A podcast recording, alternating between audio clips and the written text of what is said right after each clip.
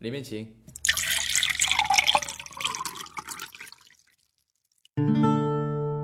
每个来过的客人都会讲个故事。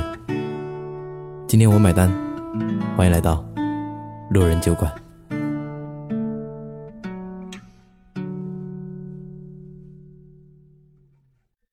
各位好，我是程东。毕业证都还没捧热，智慧和米粒就买了两张去深圳的高铁票。八月的深圳还是一个大火炉，两人从深圳北站下了高铁，热出一身汗，也就意味着两人又苦又甜的日子要来了。他们在白石洲租了一个单间，房间布置好，宽带连上，一切准备就绪。两人便开始在网上找工作。一个星期后，智慧和米粒都正式上班了。米粒在一家互联网公司做文案，朝九晚六，周末双休，公司很少加班，日子还算悠闲。智慧在一家金融公司做销售，休息时间不太固定，因为经常要加班和出差。两人能好好待在一起的日子，就只剩下周日了。有一天晚上，智慧和米粒吃完晚饭后出去散步，路过一个高端小区。小区的风格很欧式，在灯光的映衬下，给人很舒服的感觉。米粒睁大眼睛看着小区的楼层，对智慧说：“总有一天，我们也要住进这么好的小区。”五年，给我五年的时间。智慧牵着米粒的手，说着。其实，就算智慧不说这样的话，米粒依然相信他，因为米粒已经把自己的心交给了眼前的这个男人。时间还在不停的走，走了两年。智慧已经在这家公司担任了销售经理，这时的工资已经足够养得起米粒。他们换了一个大一点的出租房，一室一厅，卧室和客厅都很大，墙壁很干净，而且光线特别好。米粒喜欢在阳台上种一些盆栽，在米粒的细心呵护下，都长得特别漂亮。还养了一只大金毛，叫乐乐。米莉最享受的时间就是周日，因为智慧可以不用加班。某个周日下午，两人就会躺在沙发上，晒着窗外照进来的暖阳，依偎在一起。某天晚上，米粒在家准备了好几个菜，没有客人来。只是两人慢慢享用。吃到一半，智慧放下筷子，对米粒说：“米粒，我跟你商量个事吧。”米粒嘴里还在吃着一块排骨，眼睛看着智慧，嘴里咀嚼着说：“什么事啊？”智慧沉默了一会儿，低下头没有说话。米粒见状。放下筷子，重新问了一遍智慧：“怎么了？到底什么事啊？”在米粒的追问下，智慧才鼓起勇气说道：“上个星期，我跟公司申请了去伦敦深造的机会，要去三年。”米粒沉默了一会儿，没有说话。当智慧再次开口时，米莉打住了他，低头说道：“如果你想去，那你就去吧。没事，我等你。今晚做了很多菜，两人都没吃几口。到了，今晚也没有一起睡。米粒睡床，只会睡沙发。”被子都很厚，但感觉很冷。周日晚上，米粒到机场送别志辉。一月份的深圳，天气有点冷，还有寒风。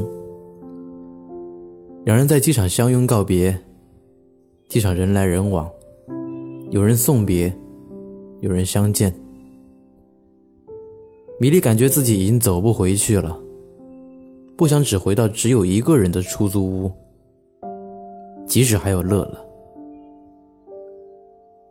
之后，米莉在机场大厅坐了很久，两个小时后才回家。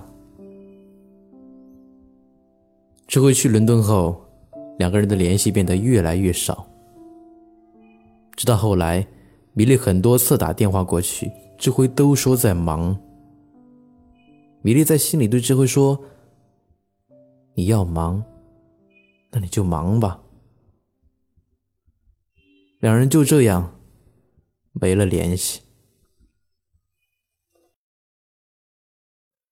时间很快。这是离他们刚来到深圳的第五年。吃完晚饭后，米粒牵着乐乐去散步。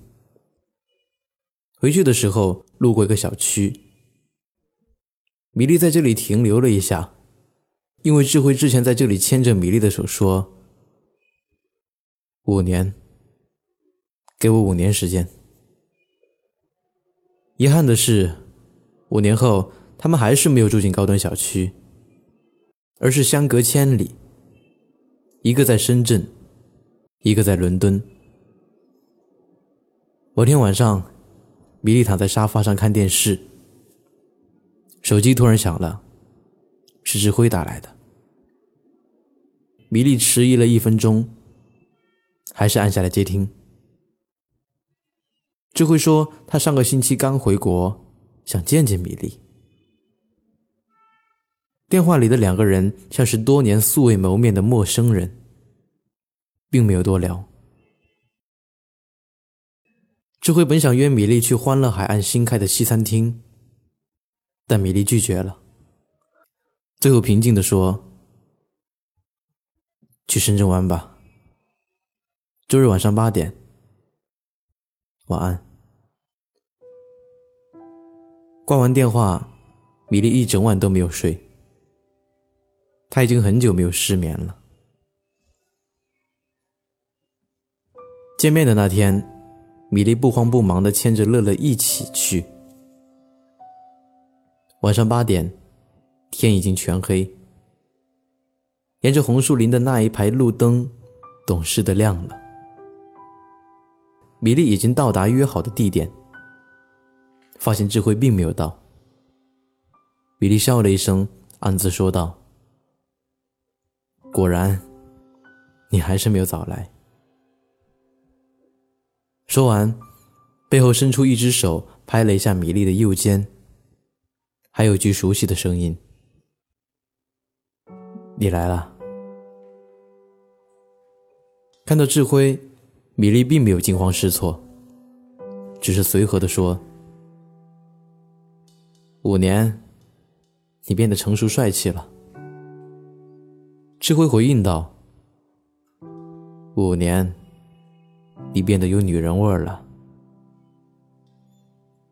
几番寒暄，两人并没有因为当时的分离而伤感，但也不会回到从前。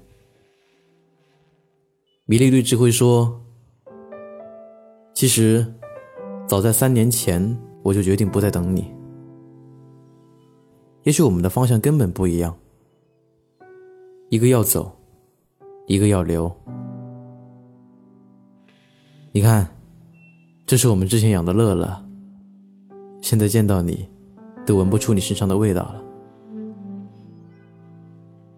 你走了也好，我也终于可以有新的开始。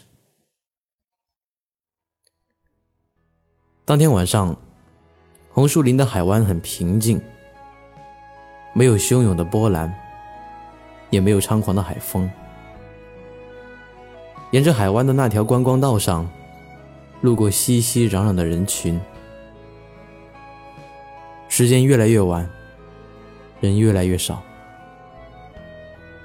智慧和米粒绕着观光道走了一圈，走到尽头，路灯熄灭，一阵微风吹过，很清凉，很舒服。红树林对面望去是香港，两个人望着对面看了许久。那边灯光很亮，很灿烂。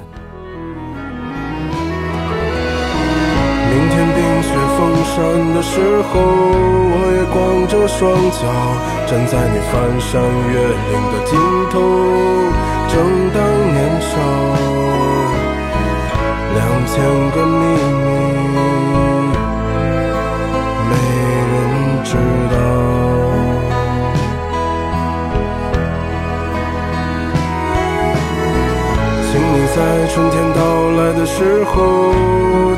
情歌唱，唱一首关于冬天的歌谣，漫漫长长，歌词啊。